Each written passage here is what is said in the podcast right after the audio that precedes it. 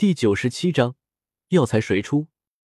萧贤看到古河居然调动众人围攻萧贤，小医仙和纳兰嫣然有些担忧的看着他。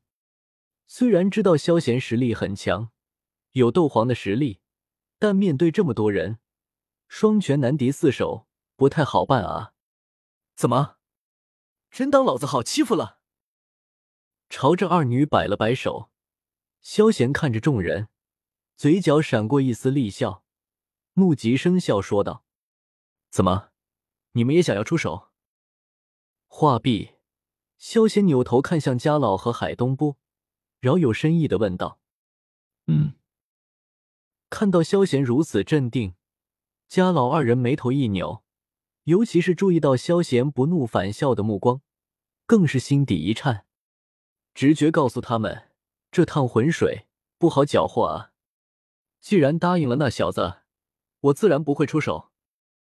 察觉到异常，海东波并不想掺和进去，给自己找了一个台阶。算是交代了自己的立场了，老头，你呢？看到海东波居然认怂了，萧贤满是鄙夷。要是对方硬刚，他就能够光明正大的打劫米特尔拍卖会了。不由得，萧贤将目光看向了家老，眼中满是笑意，甚至有些期待之色。皇室的珍藏应该不少，这可是大土豪啊！可可。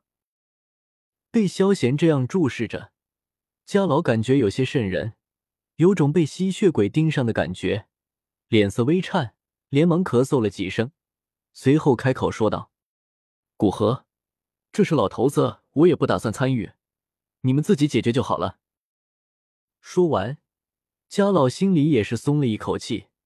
密报上说，萧贤可是一剑秒了斗王的，就连云云都不知道弄到哪里去了。对方的手段可不简单啊！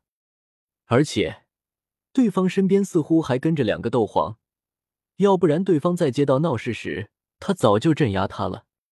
虽然六品丹药诱惑很大，但作为帝国最后的守卫者，家老可不能置帝国于不顾。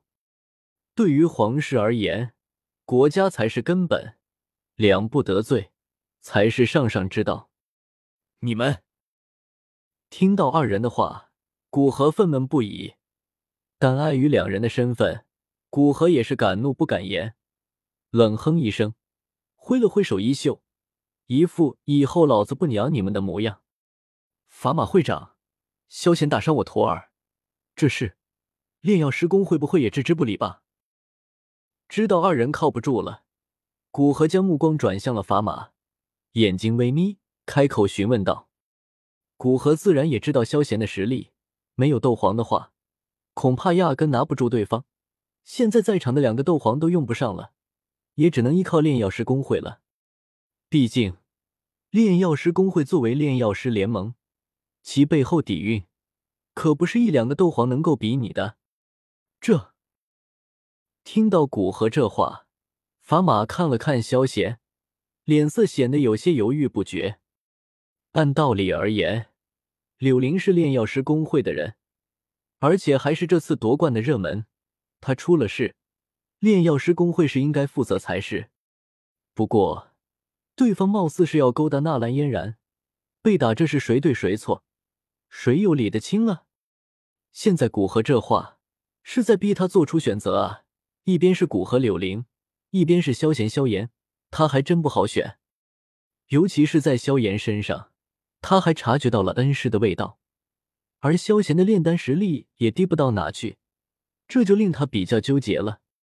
虽然对于古河，他很是看好，但他身为炼药师工会的会长，更偏向于提携后辈，而萧贤和萧炎无疑是上架的人选。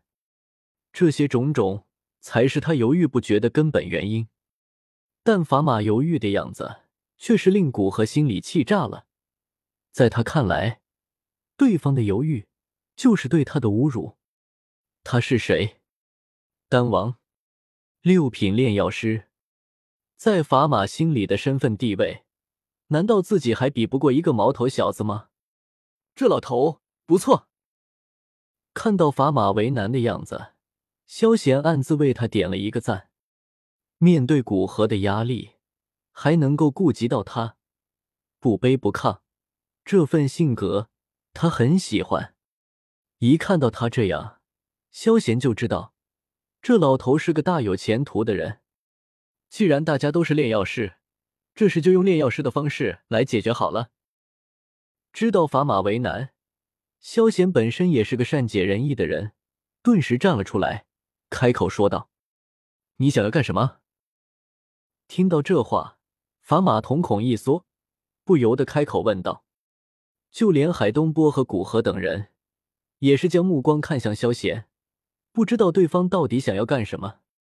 我说：“我和你单挑炼丹，只要你赢了，小爷我给你一火，并且道歉。”看到古河懵逼的样子，萧贤暗自吐槽了一句“不明事理”，随后耐心的解释道：“那样子，那神态，仿佛吊炸天的主角即将开始他的装逼打脸之旅，甚至萧贤自己仿佛都看到了一个逼王即将要诞生了，生出了浓浓的膜拜之情。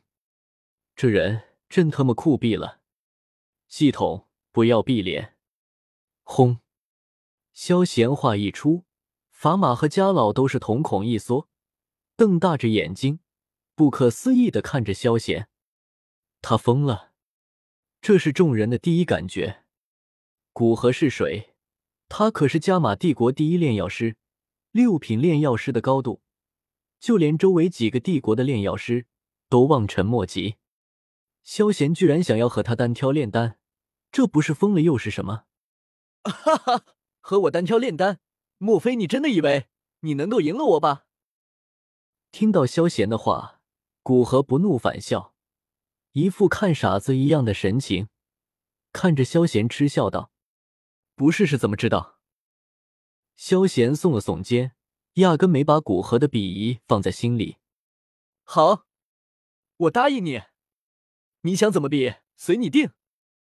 古河哈哈笑了两声。随后掷地有声的回道：“身为丹王，他有他自己的骄傲，和萧贤比试炼丹本身就以大欺小了。这时候他自然要显得绅士一点了。慢着，先说好了，要是我赢了，你所有的丹药全部归我。此次炼药大会，第一名也要给我。”看到古河急不可耐的样子，萧贤对此极为不屑。身为男人。不能够忍耐持久，算什么男人？萧贤直接打断了他，提出了自己的条件。这听到萧贤的话，古河顿时犹豫起来，情不自禁的将目光转向法码。他自然不会认为自己会输，想要自己的丹药，简直是白日做梦。但炼药师大会的头名，可不是他能够决定了，唯有法码才能够决定。本章完。